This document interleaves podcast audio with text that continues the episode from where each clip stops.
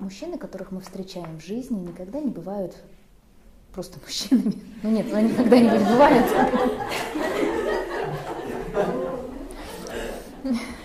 Конечно, бывает просто мужчинами. Но очень редко. Это нам надо сначала стать очень продвинутыми, чтобы они были просто мужчинами. Но обычно они для нас являются представителями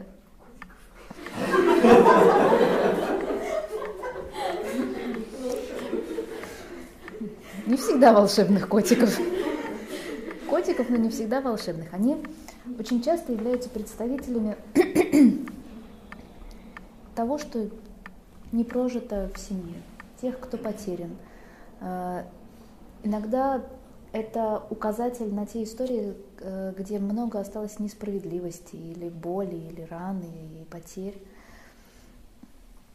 Особенно, когда это связано с нерожденными детьми. Как с твоими братиками и сестричками, так и с твоими неизвестными братиками и сестричками.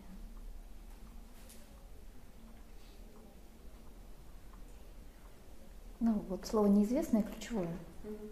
да, о которых ты теперь знаешь. Mm-hmm.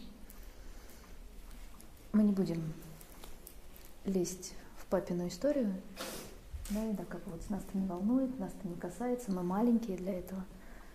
Это его жизнь, его судьба была, и все, что происходило, оно происходило в жизни взрослого человека.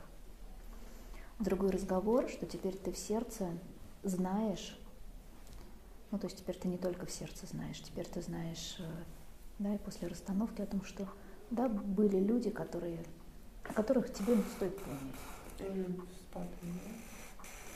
Женщина с детьми. Угу. Ну, так бывает. Да?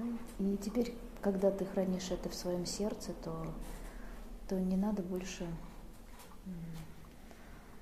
вместо нее проживать те раны, те лишения, кровавые раны, страдать, как это было тогда.